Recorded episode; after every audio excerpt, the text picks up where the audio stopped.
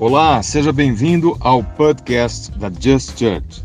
Ouça agora uma palavra da pastora Graziela Teixeira, nosso fio. Gente, que alegria estar aqui com vocês, né? Eu acho que não precisava nem pregar hoje. O que vocês acham? O que a gente já recebeu aqui já foi suficiente, né? Quer voltar, Sara? Continuar aqui? que delícia estar aqui com vocês. Eu estou tão feliz, sabia? De verdade uma alegria tem tomado meu coração, porque você está sentindo um vento impetuoso, literalmente chegando até nós? São ventos de mudanças. Vira para a pessoa que está do seu lado e você que está aí nos assistindo, vai lá fora para sentir o vento que a gente está sentindo, porque ele é profeta. Receba aí na sua casa e seja bem-vindo aqui conosco. Coloca aí no chat o que você está sentindo agora nesse momento, para que a gente possa depois receber também da atmosfera que está na sua casa. Olha para a pessoa que está do seu lado e fala assim para ela: o reino do céu chegou até você. Fala para ela. Fala você que também está aí na sua casa. Aproveita e fala assim: por isso que você anda mais bonito ultimamente. É só por isso. Tudo bem que tem gente que tá um pouquinho mais cheinho, mas ainda assim tá bonito. Será que você pode falar isso para a pessoa que está do seu lado ou não? o bom é que tem que ficar olhando assim, né? Porque tem tanta gente espalhada. Oh, Senhor, nós pedimos que tudo que aconteça aqui seja para honra e glória do teu nome, que o Senhor Vem fazer a sua vontade. Nós entregamos essa noite a ti. Podemos sentir o teu mover, a tua presença, os teus sinais.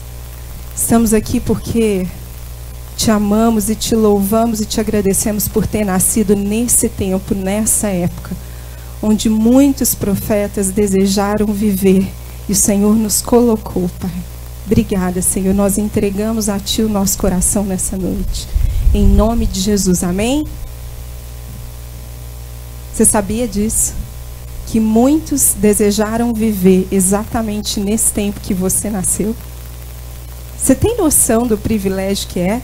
E hoje a gente vai falar um pouquinho disso. Eu quero te ajudar a entender um pouco da figura macro do que a gente está fazendo aqui hoje, mas também te ajudar a sair daqui com uma chama ardente prática no seu coração para mudar essa terra. Que você imagine agora uma imagem, uma figura, como se Deus tivesse entregue para mim para você um mapa que contém os caminhos de um tesouro.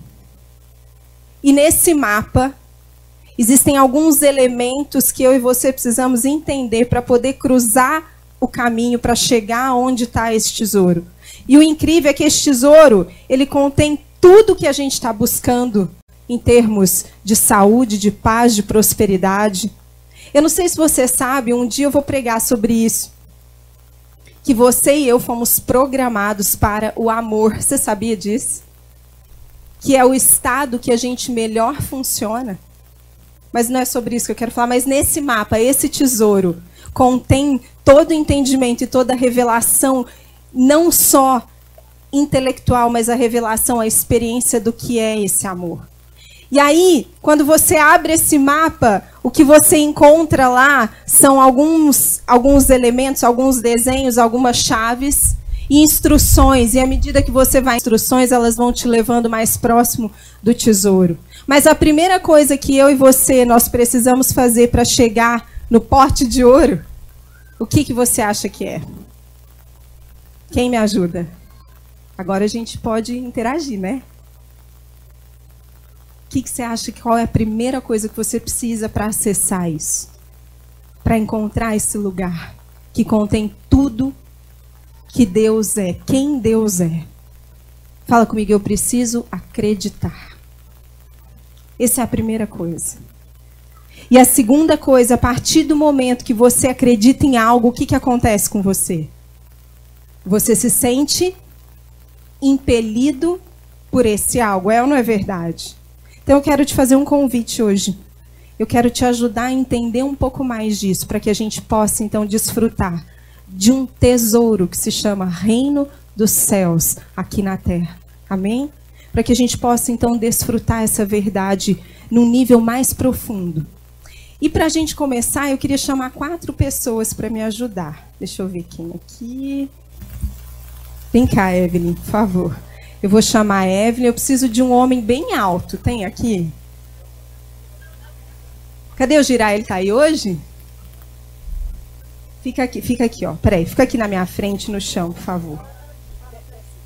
Desce aqui porque não vai caber todo mundo. Fica aqui.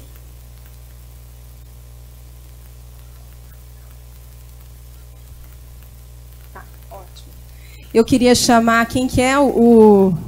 Fica um pouquinho mais para lá, por favor, Alain. Obrigada pela sua participação. Deixa eu ver quem eu vou chamar ali. Vem cá, Nicolas.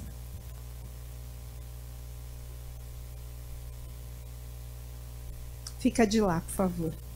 Fica aqui, ó, Nicolas, aqui, ó, aqui, ó. Um pouquinho pertinho da Evelyn. Preciso de mais uma pessoa. Normal. Tem alguém normal aí? Não, não que vocês não sejam, eu brincar. Deixa eu ver uma pessoa mais normal. Tá difícil achar alguém normal aqui, viu, gente? Só tá lá na internet. Deixa eu ver. Vem cá, Ivan, por favor. Você tá inteiro de preto. Você vai ficar lá depois. Não, fica aqui, ó. Entre o Alan e o e o Nicolas deu branco. Gente, eu quero que vocês imaginam que a Evelyn é uma parte do corpo e ela já escolheu que parte ela é, que é o coração. Ela é o coração. Para que, que serve o coração? Pergunta difícil, né? Hã? Para bater? Coração serve para bater, então vai bater em todo mundo. Vamos imaginar que o Nicolas é o corpo que representa a igreja, amém? Amém, Nicolas? Vamos imaginar que o Ivan é o mundo e o Alan é o reino de Deus. Tá bom? Deu para gravar aí? O coração, que é uma parte do corpo, o corpo inteiro, o mundo e o reino de Deus. Amém? Quem é que criou todos esses elementos? As mães deles. Quem que criou? Deus criou o mundo também? Será? Mas a gente aprendeu por tantos anos gente, que a gente tinha que se apartar do mundo, porque o mundo é uma coisa muito ruim, pecadora, horrorosa. Pensa bem. Se a gente, por que, que eu estou fazendo isso? Porque eu quero que você grave de uma forma lúdica, porque se a gente não entender essa dinâmica de governo, e o papel de cada um desses elementos, para que eles existem, para que eles servem, fica difícil da gente viver o céu, o reino de Deus na terra. Então eu quero que você imagine que tudo que Deus faz completa um propósito maior. Por que, que o reino está lá na ponta? E por que, que eu pedi para ser um, um, cara grandão? Ei, Alan, tá cheio de moral, hein? Sei não. Por quê? Porque quem é maior do que tudo isso aqui? Dos quatro. Quem é o maior? Vocês estão em dúvida, tô achando. O reino. O reino de Deus compõe tudo que ele criou. Por muitos anos, a gente aprendeu que esses dois elementos, o parte do corpo e o corpo que representa a igreja, era era tudo que Deus criou. E a gente se afastou do mundo, por isso que o mundo entrou no caos que entrou. Só que Deus criou o mundo, não criou? Não criou a terra? Com tudo que nela existe? Deus deu o filho dele. A Bíblia diz que Deus amou o reino. É isso? Amou o coração. Amou o corpo de Cristo. A Bíblia amou, Deus diz que a Bíblia diz que Deus amou quem? o mundo, e porque ele amou o mundo inteiro, ele deu o filho dele como sacrifício, para que o mundo pudesse voltar e estar realinhado com o reino. É que eu não posso pedir para eles se abraçarem. Mas eu queria que você imaginasse que as coisas só vão funcionar quando todos eles estiverem funcionando como um mecanismo sincronizado, cumprindo todo o propósito de Deus. E é isso que a gente precisa entender hoje um pouquinho mais profundo. Amém? Obrigada, gente. Deus abençoe. Dá uma salva de palmas para ele, gente. Mas aí o que, que aconteceu? Por muitos anos, eu posso te dizer que nos últimos 150 anos, a mensagem que a gente ouviu foi a mensagem da porta.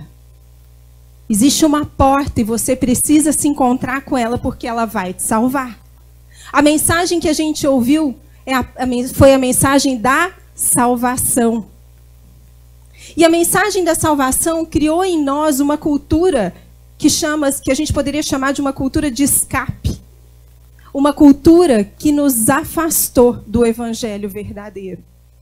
Porque o evangelho nunca foi só a salvação. A salvação é a porta de entrada. Ela é parte essencial, não tem como eu e você sermos introduzidos no reino sem passar pela porta. Mas o evangelho nunca foi essa mensagem.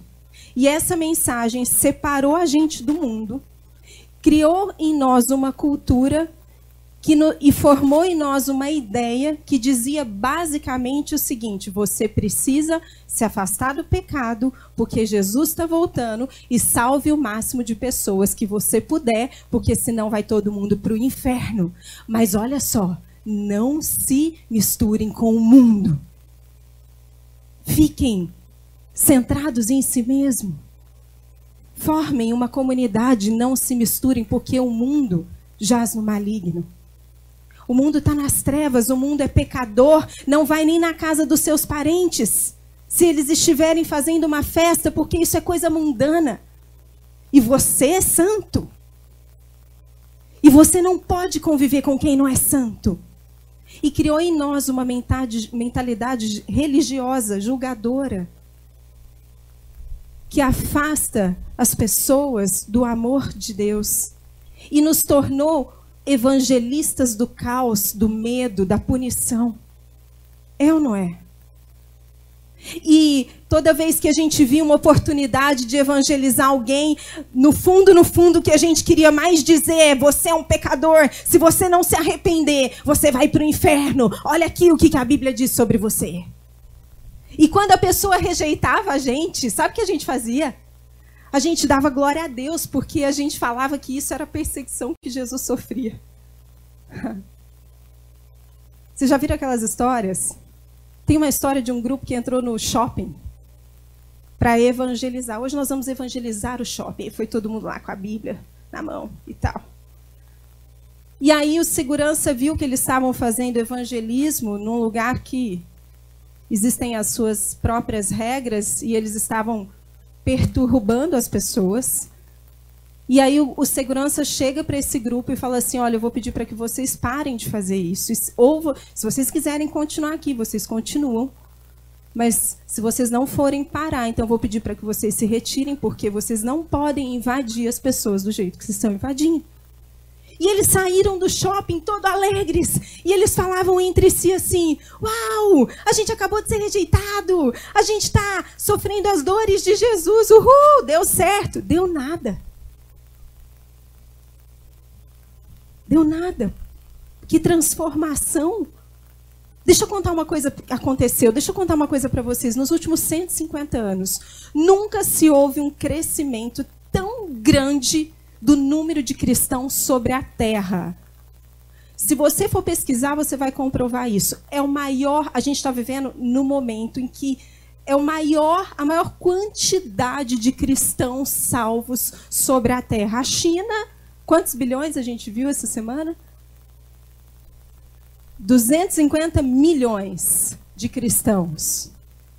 Só que deixa eu te contar uma coisa. Num, nesses 150 anos, nunca se houve tão pouco efeito na sociedade quanto está havendo agora, mesmo com o maior número de cristãos sobre a terra. Alguma coisa está errada. Nos primeiros 1500 anos do cristianismo, o impacto social foi absurdo e as igrejas eram desse tamanhozinho pequenas pequenos grupos. mas que causaram uma revolução. Tanto é que eles chegavam desde a época dos apóstolos e as pessoas e os governantes que eram governados pelos sistemas malignos, que a gente já estudou aqui, eles falavam assim: estamos perdidos, porque aqueles que têm transtornado o mundo chegaram até nós. Porque eles têm provocado uma reforma, uma restauração, mudança real. Então, a gente precisa parar para pensar o que está acontecendo. E aí eu tenho buscado em Deus, porque eu também tenho escutado muitas pessoas. É, é, eu sinto como se fosse quase um, um, um, é um desconforto, ao mesmo tempo que vem afetar e abalar a fé, ao mesmo tempo é uma confusão, porque eu não sei muito bem o que fazer para viver essa realidade, eu não sei muito bem como eu posso contribuir, e por isso que eu quero chamar a sua atenção. E aí, Claro que a gente não sabe muito bem. A gente vem de uma cultura que pregou parte do evangelho e não pregou o evangelho inteiro. A gente vem de uma cultura em que essa parte do evangelho dizia para a gente assim: afastem-se das coisas que Deus criou. Mas o evangelho do reino ele te convida a abraçar tudo que Deus criou. Ele te convida a entrar em tudo, em todos os lugares. Foi assim que Jesus fez? Ele entrou em todos os lugares. Ele falou com todas as pessoas. Porque ele veio não para te salvar, mas para trazer de volta essa verdade. A salvação é só a porta. Ele veio para poder restaurar aquilo que Deus havia criado desde o início. E a gente é tão sério o que aconteceu nessa cultura que a gente vem sendo levado. E por que, que eu estou falando que a gente vem sendo? Porque ela ainda está em muitos dos nossos corações sem que a gente mesmo perceba. E é natural, porque quando você passa muitos anos sendo educado e ensinado por uma ideia, fica difícil depois você aderir completamente uma nova ideia. É preciso um processo. Então, tudo bem, a gente está nesse processo. Mas eu quero que você entenda os resultados e as consequências disso. Foi nos dito que a gente precisaria é, se preocupar só com a salvação e orar e esperar Jesus voltar e tomar cuidado para não estar tá dirigindo na hora que ele chegasse, porque senão o carro ia ficar desgovernado. É ou não é? Quantas vezes você saiu com esse medo? Ai, se Jesus voltar hoje, meu carro novo. Gente, é muito sério isso. E aí foi falado que justamente por a gente ficar ter que se preocupar só com isso, para que estudar, para que ter liderança, para que ser líder nas áreas da sociedade? Se Jesus está voltando, eu não preciso nem fazer faculdade. E a igreja entrou no mundo da ignorância. E a grande maioria da igreja é formada de crentes que não têm estudo e que não têm coragem de subir posições porque é pecado, porque ela carrega um evangelho de que ser humilde é ser pobre. Olha quanto engano entrou na nossa cultura. Quando eu me torno pobre porque eu acho que é humildade, eu abro mão das posições de influência da terra. E aí, enquanto a gente fez isso, sabe o que aconteceu? Os mais espertos foram tomando os lugares. Enquanto a gente deixava os nossos filhos na bolha, os amalequitas entraram nas escolas e assumiram o cargo dos professores, dos diretores. Eu vou falar mais sobre isso daqui a pouco. Muitas igrejas cresceram, surgiram. Mas qual é o efeito disso? Eu vou te desafiar a fazer algo. Você já sabe disso, mas eu quero que você tenha convicção.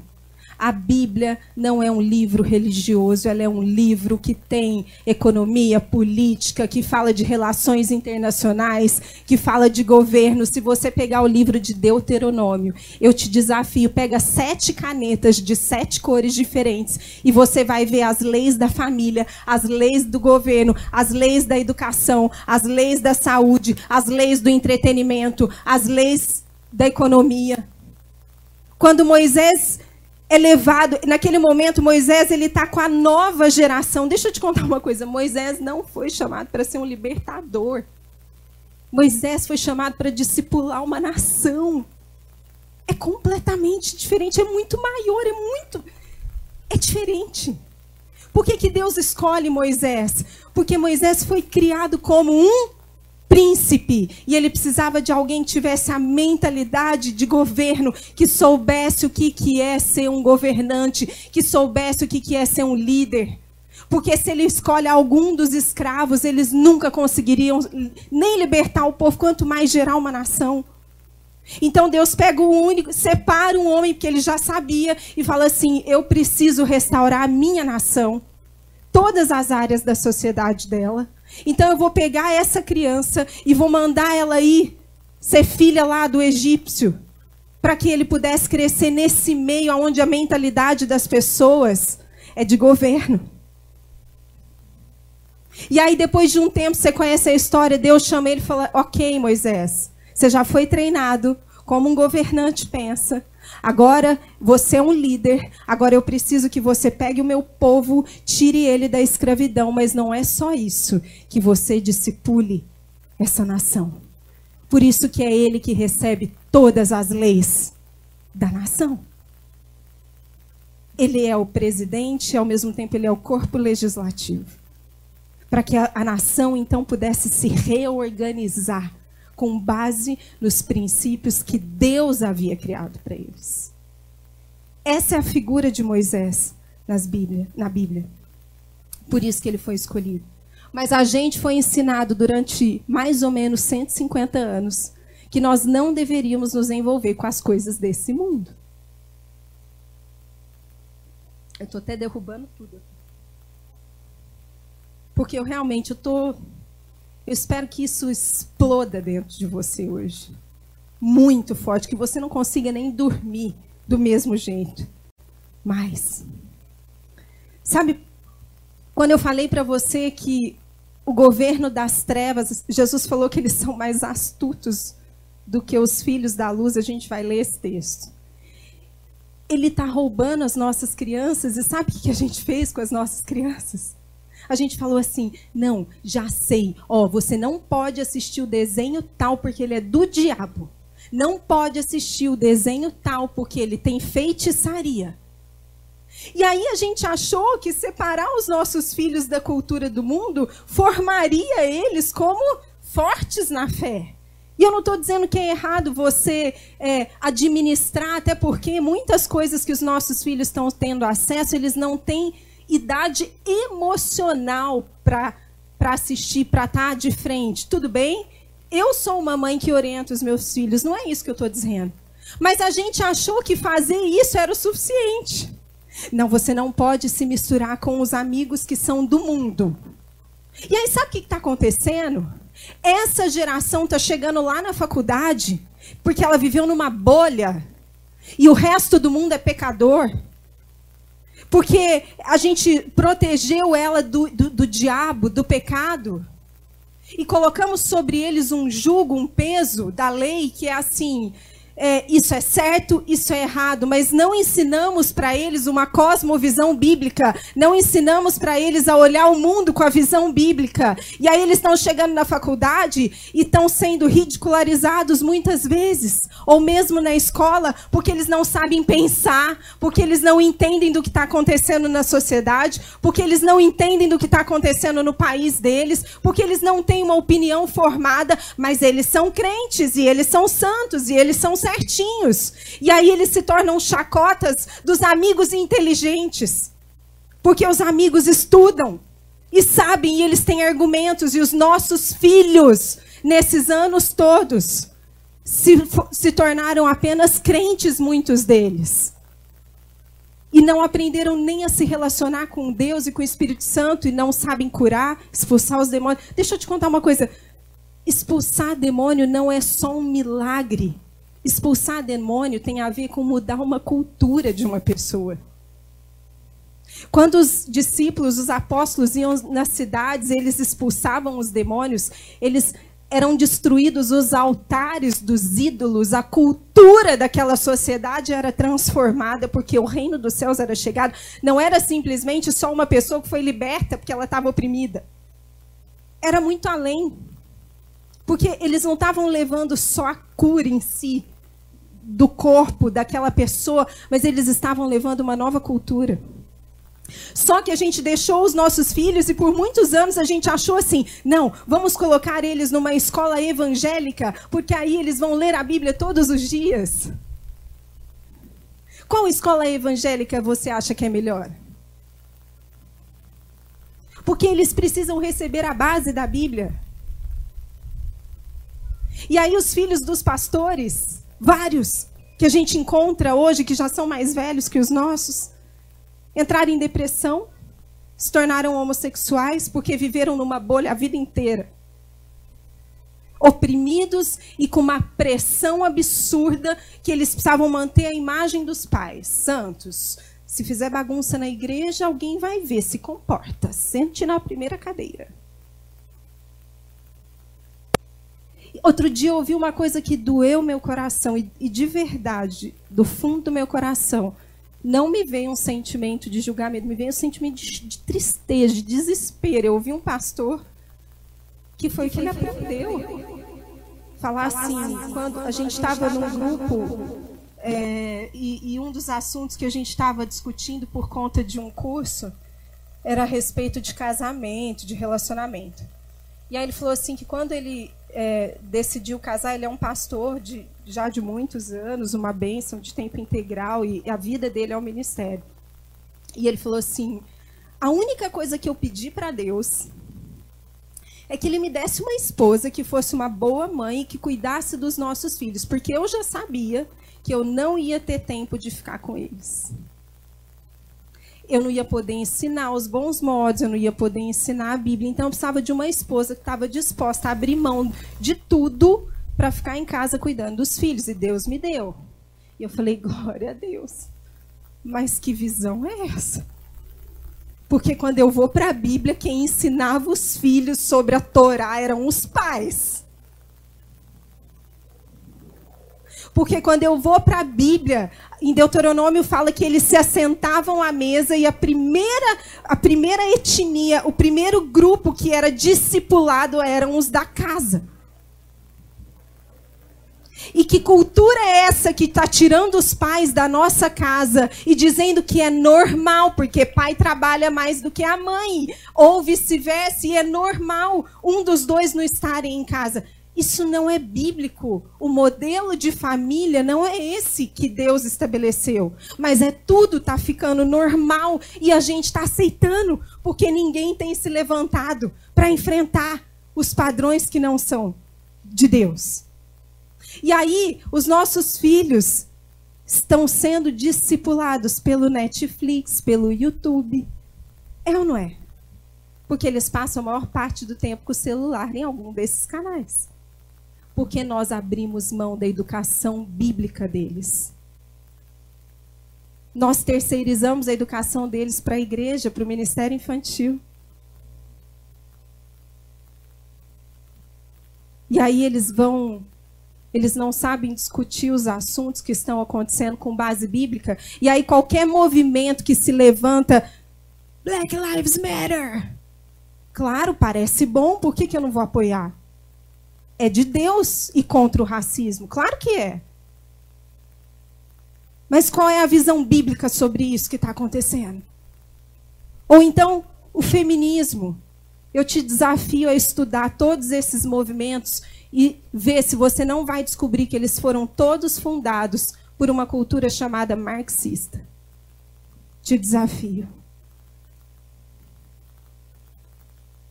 Por quê? Porque a gente abriu mão das posições.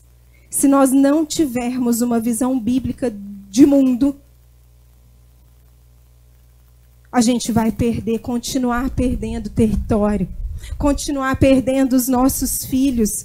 Olha para a pessoa que está do seu lado e fala assim: você precisa gerar na sua casa o pensamento de um reformador, porque agora o nosso papel é reformar, é trazer de volta por isso que Jesus falava assim: quando você for orar, ore assim, que venha o teu reino, a sua justiça primeiro. Porque se não vier a justiça dele, você pode até receber vários milagres. Só que você sempre vai ser o cachorrinho comendo das migalhas da mesa do seu Senhor. Está na hora da gente sentar na mesa, mas para isso precisamos de gente que tem o espírito de Josué, de Davi, que está disposto a falar assim: me dá o Golias dessa nação. Pode me dar. Manda aqui, porque sou eu que vou derrubar. Olha para sua casa primeiro. Pensa no que, que você pode fazer para implantar a verdade do reino. Qual é a cultura que está sendo gerada? Você conversa com os seus filhos sobre os, os acontecimentos do mundo e traz para eles o entendimento bíblico disso? Será que eles veem a Bíblia como um livro de constituição? Ou eles veem a Bíblia como o livro que o meu pai usa porque ele vai na igreja no domingo? Abre comigo em Lucas 16, 8.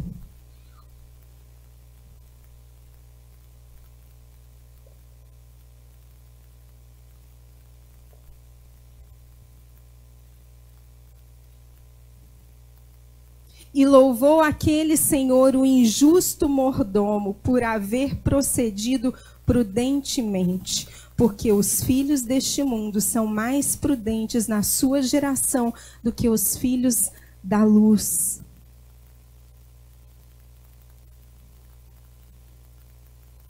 Louvou o Senhor o injusto, porque ele é mais prudente. Quando a gente começou o ministério infantil aqui há oito, quase oito anos atrás, o Senhor nos levou a estudar o que era uma cultura de discipulado. E houveram alguns casos que, que a gente estudou, que eu estudei, que eu chorava por dois motivos. E um deles foi entender como o muçulmano pensa, o islâmico pensa, e como ele forma discípulos desde pequeno. Por isso que eles são tão convictos, cegos, por isso que eles dão a vida deles num ato de terrorismo, porque desde bebê eles são formados. É a prioridade das casas. Pegar principalmente os meninos e levá-los já para o campo de batalha e ensiná-los a usar arma desde pequeno. Tamanha é, tamanho é o entendimento deles de que eles são uma nação e de que o, o objetivo deles é tomar a terra. E os cristãos? Ah, os cristãos ficam lá, não assiste novela que é pecado. Não fuma que não é de Deus. Cuidado que você vai ser arrebatado. Não vai na escola, nem precisa tanto estudar. Se tiver um empreguinho mais ou menos, tá bom já. Porque Jesus está voltando. Enquanto isso, eles estão formando gerações e gerações de crianças que estão invadindo os lugares, as eclesias deles. E outros povos têm feito isso. E têm formado nações. E agora eu vou falar bem diretamente com os pastores. Sabe quando a gente fala assim, vamos formar um ministério de casais? Eu vou dar esse exemplo, gente, só porque é mais fácil, tá? Não é nada pessoal. A gente não está falando assim, vamos ter um ministério onde a gente vai poder trazer alguns cursos para os nossos casais, para que eles parem de brigar um pouco e sejam mais felizes. Não é isso que está por trás. É claro que a gente faz isso, amém? Porque educação muda a mente das pessoas. Por isso que a gente dá curso. Mas o que a gente está falando é: vocês são chamados para discipular a nação família.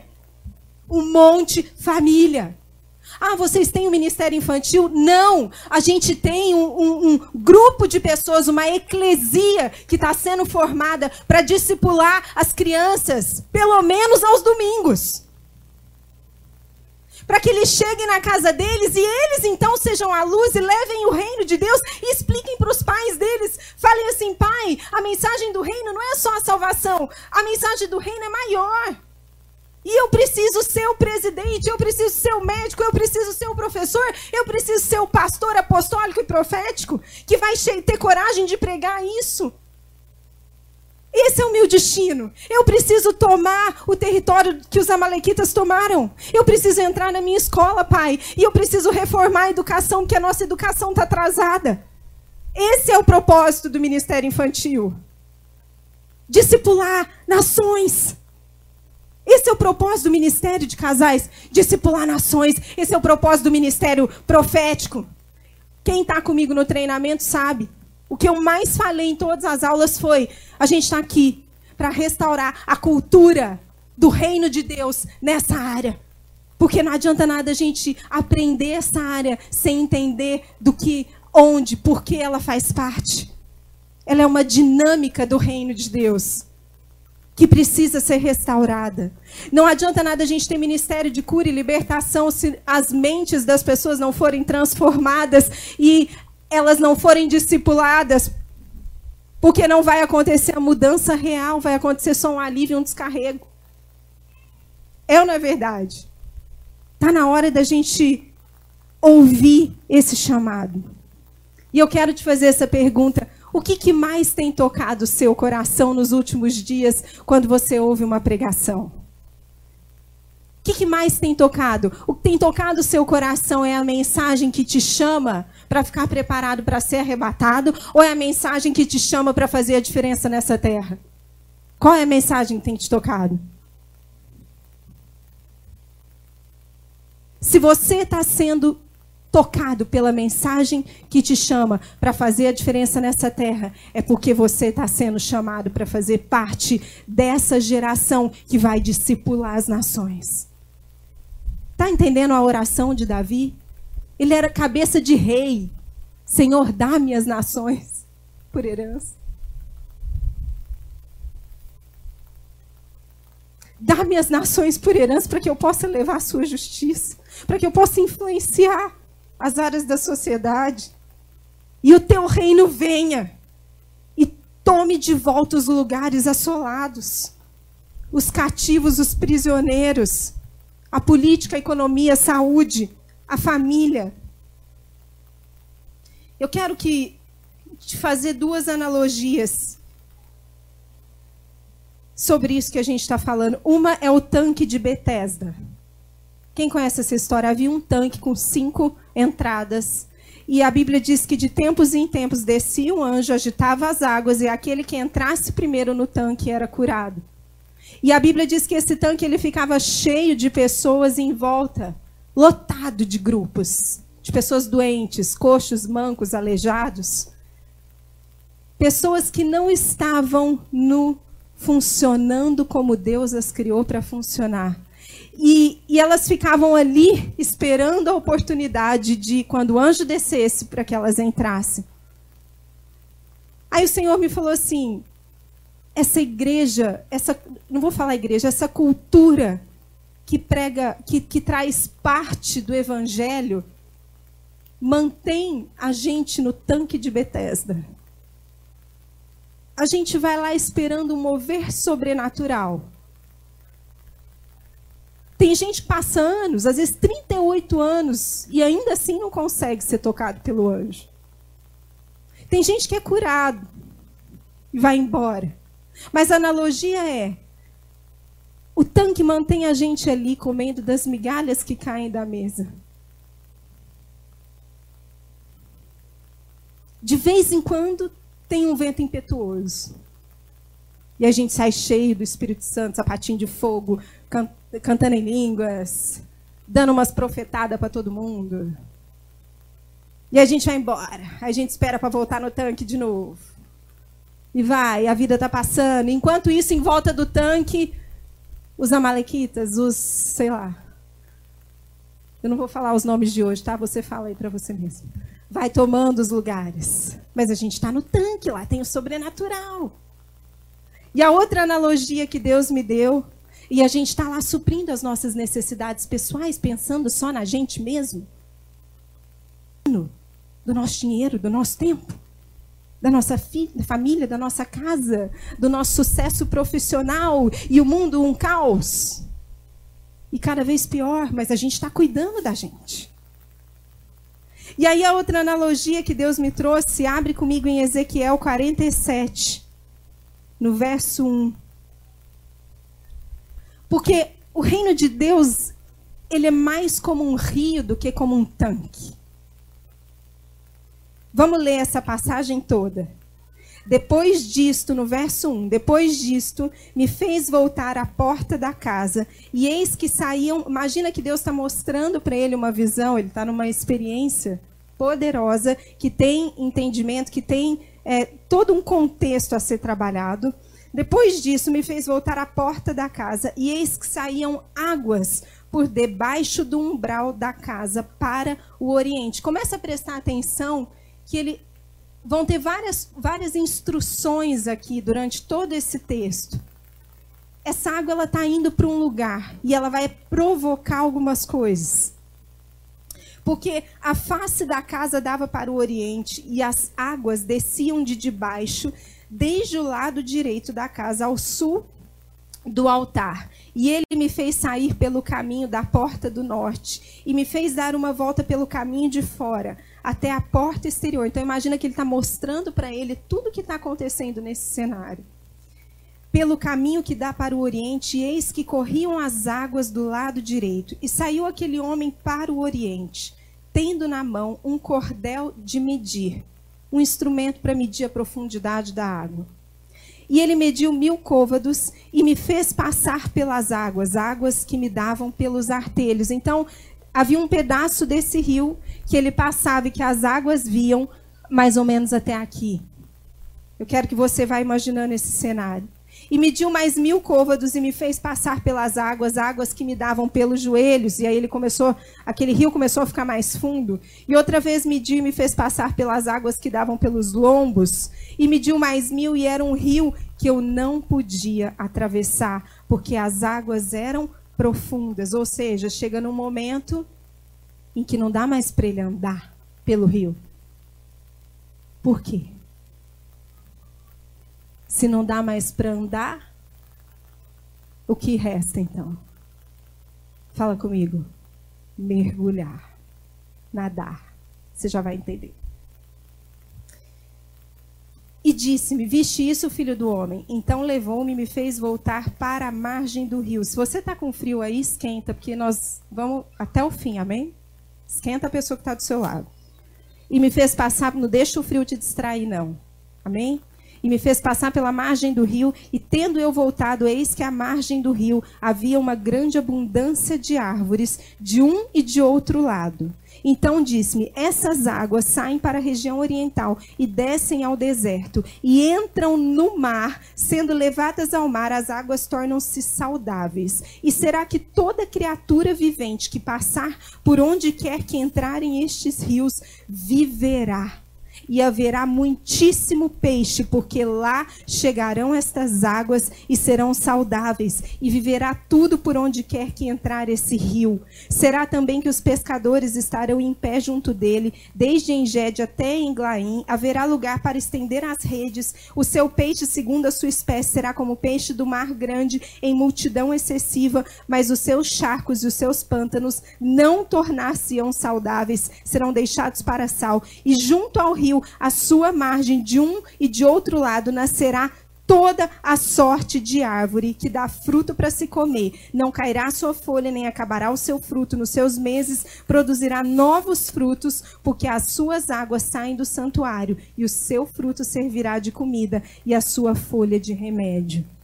Essa é a figura que Deus está nos dando hoje.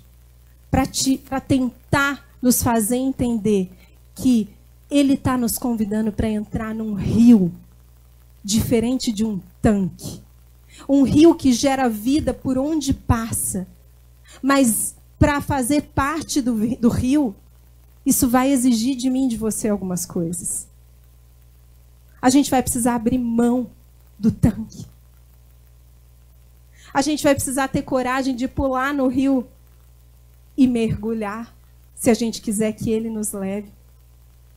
Tem, muitos de nós já estamos dentro dele, mas a gente está ainda naquela região que as águas ficam até o tornozelo. Outros estão um pouquinho mais fundo. E aí, quando eles olham e veem que tem que mergulhar, eles dão um passo para trás. Hum, essa história de entrar com tudo, de entregar o coração, a vida, o tempo, talento, tesouro. Vou ficar aqui porque pelo menos eu já sou mais um pouquinho abençoado. Eu experimento dessa água. Por quê? Porque o mergulhar vai exigir de você deixar tudo, porque se você tentar levar o que você tem que é do passado, sei lá, ou que não é aquilo que Deus já te pediu. Se você tentar levar, vai ser difícil, porque você vai afundar. Se você ficar tentar mergulhar com um monte de coisa. Faz sentido? E esse rio vai te levar para um lugar, porque ele tem uma direção, ele tem um propósito, ele vai desaguar num lugar e por onde ele passa, as árvores se tornam frutíferas. Elas produzem o tempo todo e não mais somente numa determinada estação, porque quando o reino dos céus veio, não existe mais aquilo que a gente vive aqui no mundo caído. A gente fala isso, prega isso, canta isso, que venha o teu reino, seja, não é? E no teu reino não tem doença, no teu reino não tem. Porque é verdade.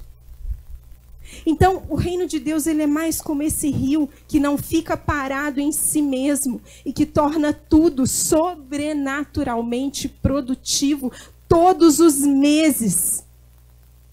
Só que a gente vai precisar pular nele e sair do nível do joelho, do calcanhar, da cintura, porque até esses três níveis, como é que eu sei o nível que eu tô, que você pode estar? Quando você ainda tem controle das situações, significa que você está no máximo no nível da cintura, porque é onde você controla tudo ainda e não deixa o rio te levar. Quando você entrega tudo, é sinal que você pulou e mergulhou no rio. A gente aprende com um dos nossos pais que Deus não quer o nosso melhor. Ele quer tudo. Só tem como a gente trazer mudança para essa terra quando a gente pular nesse rio e falar assim: aonde eu sou como uma folha ao vento, aonde o Espírito Santo me dirigir, eu vou. Aonde esse rio me levar. E esse rio ele está sendo restaurado, sendo restaurado por um movimento que se chama apostólico e profético, graças a Deus, há mais ou menos 20 anos. Esse rio tem sido restaurado com essa verdade, porque é ele que traz as bases e os fundamentos do reino. Por isso que você precisa estudar a Bíblia para você entender isso. É ele que tem o entendimento da planta, do que está acontecendo, do que Deus pensa, essa visão macro, longe. Mas hoje, quem são os profetas da nossa vida? Eu estava falando isso quinta-feira lá no treinamento. Quem são os profetas da atualidade hoje? Quem, quem sabe? Mesmo que você não adivinhe aqui, esse é o profeta que provavelmente você está ouvindo, que se chama Midia. Eles anunciam o futuro, definem o que vai acontecer, criam a cultura do seu coração e da sua mente. É ou não é? Geram crenças em você. A mídia tem sido o profeta da nossa nação. Por quê? Porque a igreja não está assumindo o seu papel que deveria estar. Tá. Porque quem deveria estar tá dizendo para o presidente, para os governantes, são os ministros, porque era assim que funcionava.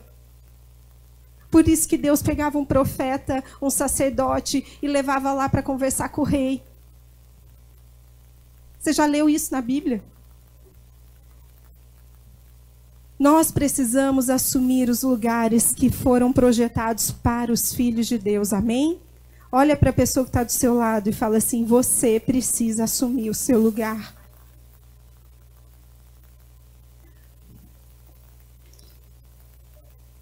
E aí você deve estar se perguntando como? Como é que eu faço para ser esse rio? Como é que eu faço para fazer algo? A primeira coisa que precisa acontecer com você é uma transformação interna. Quando a gente é transformado internamente, a nossa vida ganha um novo senso de propósito, uma nova identidade. Naturalmente, a gente vai desejar que as coisas externas também sejam transformadas. Por isso que Paulo falava assim: vocês precisam renovar a mente de vocês, para que vocês possam experimentar a vontade de Deus. Não se conformem com este mundo. Não se conformem. Mas tudo é normal, é normal. Sabe o que é normal hoje em dia? É normal não casar. É normal ter sexo com várias pessoas, até no mesmo dia. É normal, mas o que, que tem? É normal. É normal não, não ter um relacionamento sério. É normal experimentar um monte de coisas na área sexual. É normal eu destruir o meu corpo com droga, sei lá. É normal. Ontem a gente recebeu, essa semana a gente estava conversando que a próxima estratégia do inimigo é usar o que é normal. E aí ontem a gente recebe um vídeo. A hora que o Mar me manda, eu falei, caramba.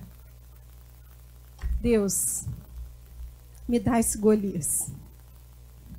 Sabe qual foi o vídeo? O jornal, aquele mais famoso, anunciando que agora é provado que os pedófilos têm transtorno. Tadinhos, né, gente? Estão doentes. E tudo bem, porque vocês estão percebendo? Tem uma agenda por trás de tudo para roubar os nossos filhos, as próximas gerações. As empresas de marketing sabem isso. Por que, que eles estão vendendo celular para criança? Porque eles vão ser clientes a vida inteira. Tem... Você acha que se, se esses caras sabem isso, quanto mais os governantes das nações, eles estudam muito. Então tudo está ficando normal e a gente está se conformando com o que é normal. Entenda uma coisa. Uma, coisa é você olhar para as pessoas com o coração de Deus. E isso é uma coisa que a gente perdeu na igreja. A gente aprendeu a expressar o evangelho, ou seja, falar, mas a gente não, a gente desaprendeu como expressar o amor e eu vou te contar uma história para ilustrar isso. Um dia, um grupo. É, essa é uma história que um pastor conta nos Estados Unidos. Eles tinham uma igreja num determinado bairro de uma cidade lá. E aí eles ficaram sabendo que uma clínica de aborto de uma bandeira bem famosa lá nos Estados Unidos ia abrir bem no bairro deles, pertinho da igreja. E aí eles nossa, ficaram indignados e falaram: a gente não pode deixar, a gente vamos orar, mas vamos fazer alguma coisa. Então, é, conforme eles iam construindo lá o, o prédio, eles iam para lá todo dia um grupo de crentes e começavam a orar na frente deles, a expulsar demônios e aquela coisa toda que você sabe que o crente faz. E todo dia eles iam lá. E eles criaram tanto tumulto que o prefeito da cidade decidiu levar aquela causa a juízo, porque eles iam com cartazes. O crente substituiu as posições de liderança pelos cartazes. E aí eles iam lá com os cartazes, fora, não sei o que, aborto é assassinato, e não sei o que, não sei o que, nós não admitimos e tal. E aí eles foram para diante do juiz, a empresa e eles, e o juiz ouviu os crentes e ouviu a empresa. No final das contas, quem ganhou? A empresa. E aí esse cara que foi o líder do movimento fala que aquilo mexeu muito com ele. E que ele começou a entender algumas coisas e questionar o seguinte: será que aquele juiz deu vitória porque realmente ele quis dar a vitória, porque ele entendeu que a causa dele estava certa, mesmo com tudo que a gente provou? Ou será que ele deu vitória por causa dos maus tratos e da forma como a gente tratou aquele povo. E eles ficaram com raiva. Ele ficou com raiva e falou assim: também não vou dar causa, não. Olha aí que povo bandalheiro. Fica xingando todo mundo, falando que eles são demônio. E ele fala assim: Eu tenho por mim que nós perdemos, porque nós não sabemos mais amar como Deus ama. Nós sabemos falar, o Evangelho, mas a gente não sabe expressar o Evangelho. Está na hora da gente resgatar, amém? Está na hora da gente. Mateus 28, 18, 19 fala assim: Portanto, ide, fazei discípulos de todas as nações, batizando-os em nome do Pai, do Filho e do Espírito Santo. Eu vou terminar te contando duas histórias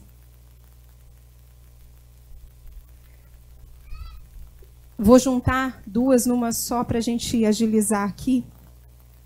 Você já deve ter ouvido falar da Guerra Fria. A Guerra Fria foi uma batalha que iniciou logo após a Segunda Guerra entre os Estados Unidos e a União Soviética. Liderada pela Rússia, era uma guerra.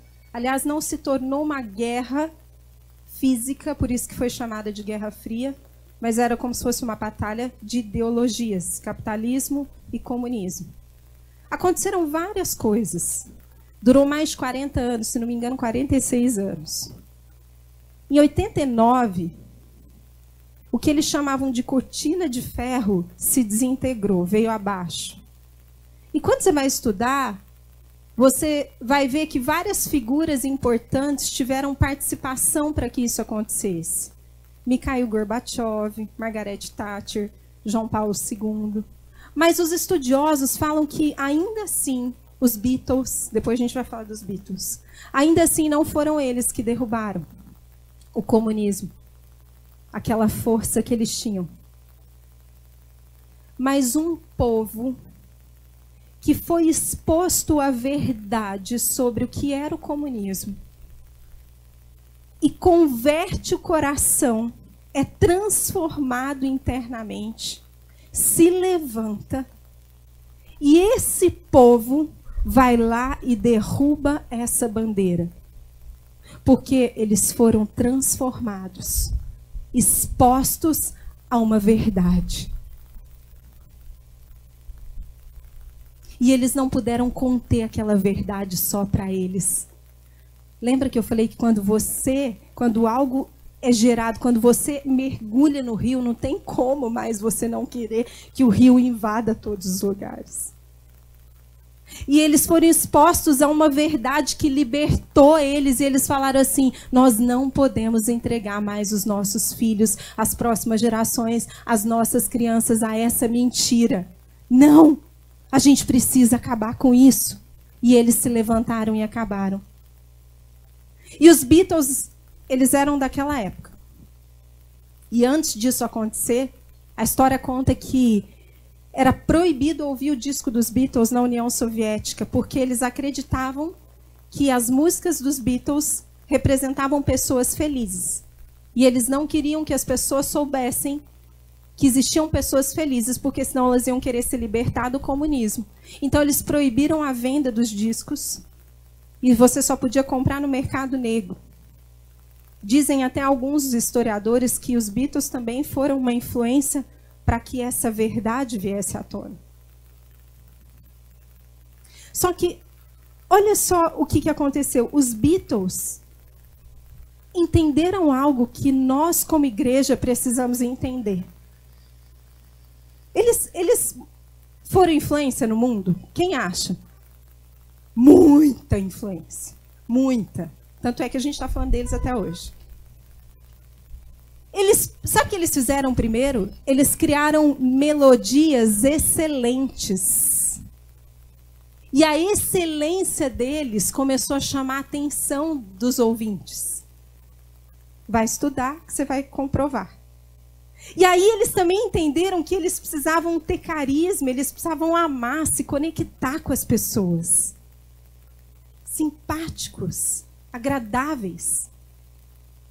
E aí as pessoas ouviam as melodias deles, achavam tão incrível, falavam, gente, da onde surgiu? Como é que uma pessoa é capaz de criar algo tão incrível na música?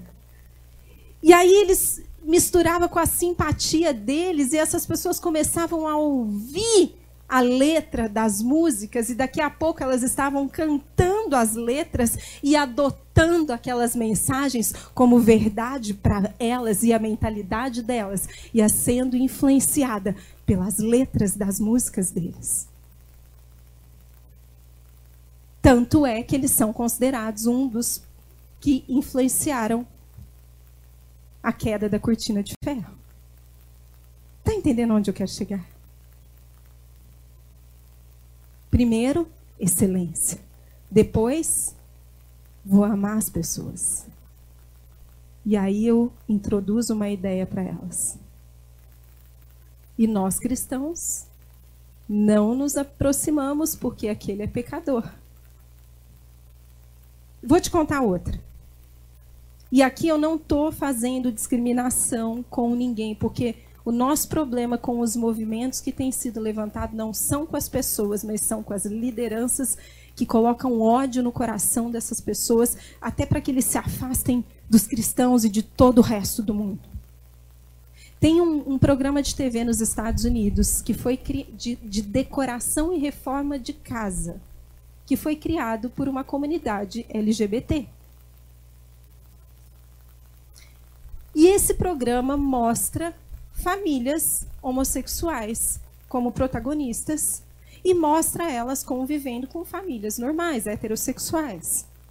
E mostra as casas sendo reformadas e as reformas promovem o que para as famílias? Quem não queria ter uma casa reformada? Quem não queria ter uma casa bonitinha, decoradinha? Né, Adriana? Cadê? Adriana é arquiteta, viu, gente? Só a dica aí. Quem sabe, né? Ela gosta aí da propaganda e tal. Tô brincando tem toda uma mensagem por trás? Ou vocês acham que, que esse é um programa só de entretenimento? Mas é um programa que está discipulando uma cultura, dizendo para a gente, de forma explícita assim: tá vendo? Nós somos uma família como vocês. Podemos conviver todos juntos. Nós também gostamos das mesmas coisas. Desejamos ter uma casa bonita. O problema está nessas pessoas? Não, eles são incríveis. Aliás, eles são mesmo. A estratégia deles é inteligentíssima.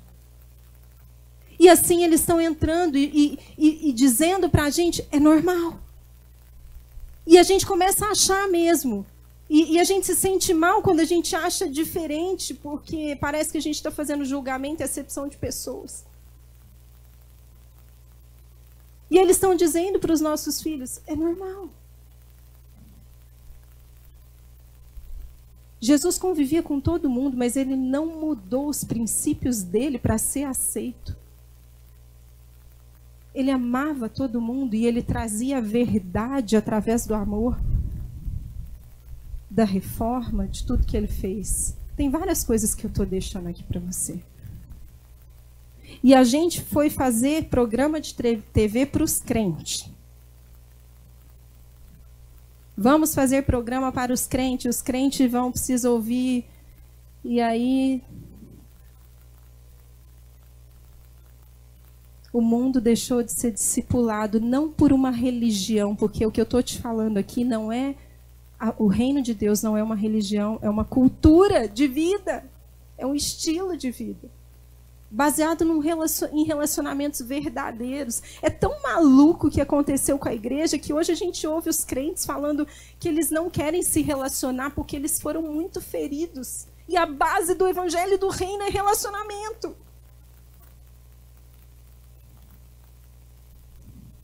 Por isso que é converter o coração dos pais aos filhos, porque a base do evangelho do reino se chama paternidade. E paternidade não tem gênero, tá? Não é só que homem, é homem e mulher, porque paternidade é uma característica, é uma unção, é, é uma base, é um fundamento que estabelece relações. Mas como a gente só pregou parte do evangelho, a gente entendeu que liderança era controle. Porque a gente tinha medo de perder as coisas. Tá entendendo? Mas o evangelho do reino, ele traz uma cultura que restaura todas as coisas, coloca as pessoas na identidade que elas têm original, restaura o destino delas. Mas as nações precisam ser discipuladas com essa verdade. Por isso que a gente precisa amar as pessoas como Deus as ama para que elas possam se abrir para receber não uma religião, mas uma verdade que vai colocar elas de volta no propósito que Deus estabeleceu para elas desde a fundação do mundo. Amém? Queria chamar os meninos aqui, por favor.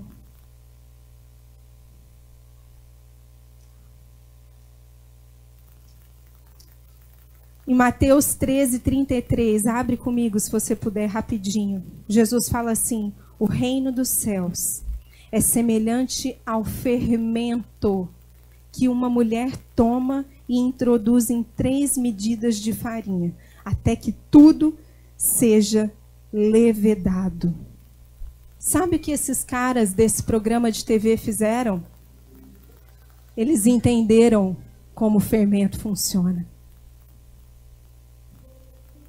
E a gente deixou o fermento só dentro da igreja.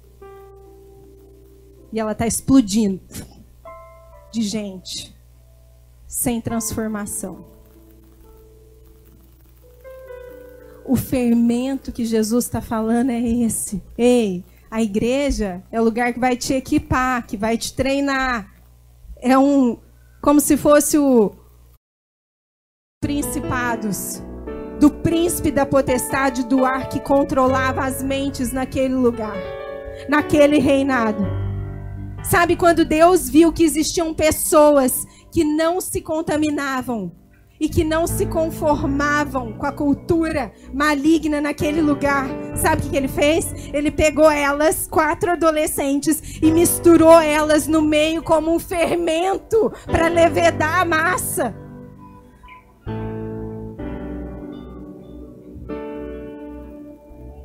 E eles influenciaram uma nação. Eles desalojaram os poderes das trevas. Sabe com quê? Poder e sabedoria. Não xingando, acusando o pecador. Isso foi tão poderoso que depois de 70 anos, o rei Ciro, que era um rei persa, liberou o povo de Deus para reconstruir Jerusalém. E não só liberou, pagou a reconstrução com o próprio dinheiro.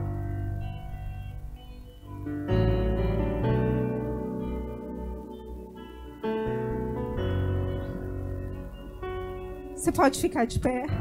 E você, se você estiver na sua casa e puder ficar de pé.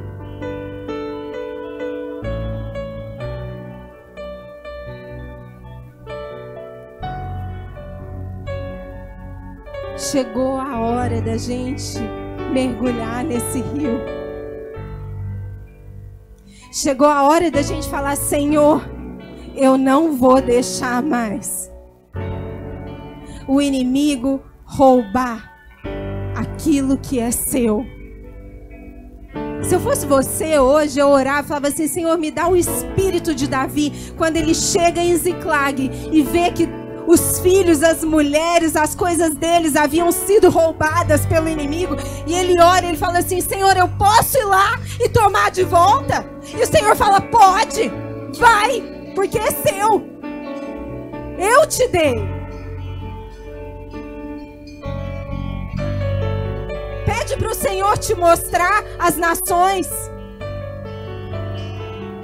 Ora Começa pela sua casa, leva a verdade para sua casa, gera nos seus filhos uma mentalidade, uma visão macro. Para de deixar eles numa bolha. Quando eles chegarem na faculdade, eles não vão saber o que fazer. Eles foram chamados como cabeça e não como cauda, então ensina na prática isso. Faz eles estudarem. Abra as escrituras e mostra a perspectiva de um governo e não de uma religião que faz acepção de pessoas. Ensina eles a amarem as pessoas, a olharem para as pessoas com os olhos de Deus, mas a não se conformarem com esse mundo, mas serem transformadores dessa terra. Porque deixa eu te falar uma coisa: foi preciso só de quatro adolescentes para mudar uma nação inteira. E a gente está esperando na igreja ter quantas mil pessoas? Lembra do que eu te falei? Nos primeiros anos do cristianismo, as igrejas eram pequenas e o mundo foi transformado. Para de medir o sucesso da igreja pela quantidade de gente.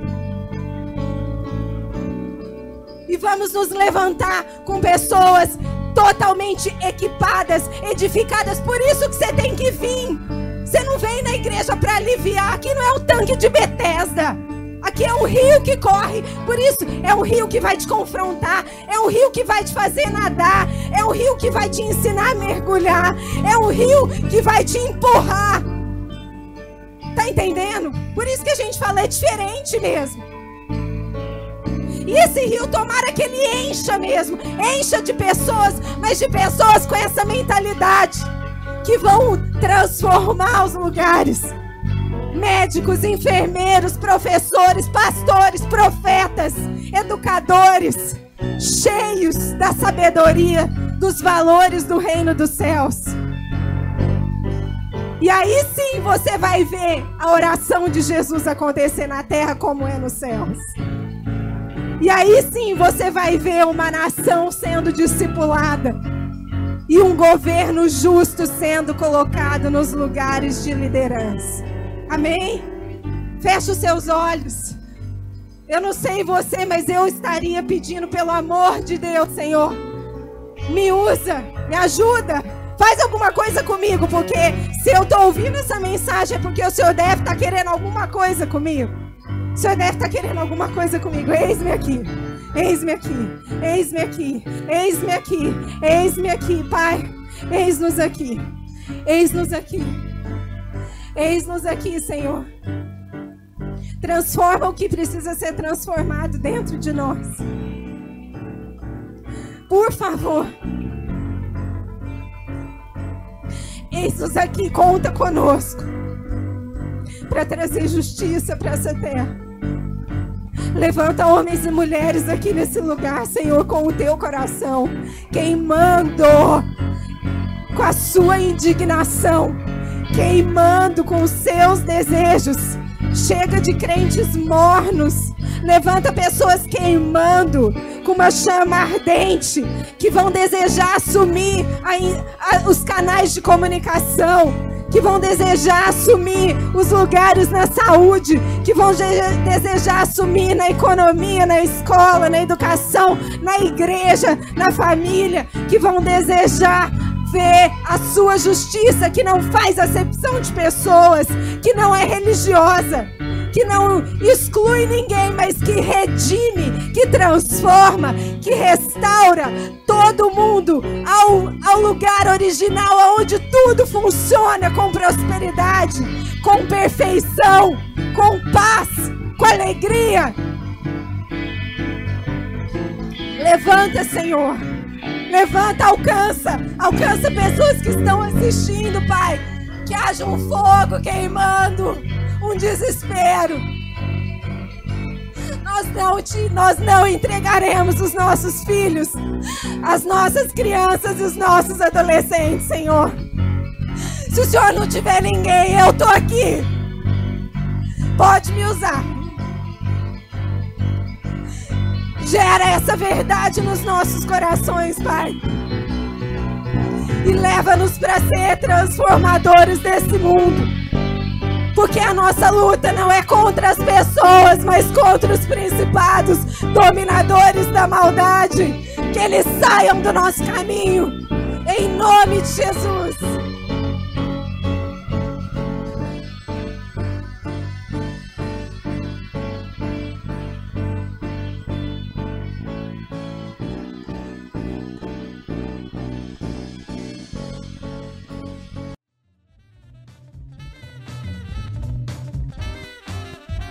Muito obrigado por acompanhar. Continue ouvindo e sendo edificado aqui no nosso podcast ou através do nosso YouTube. Lembre-se de compartilhar com seus amigos e sua família. Deus o abençoe.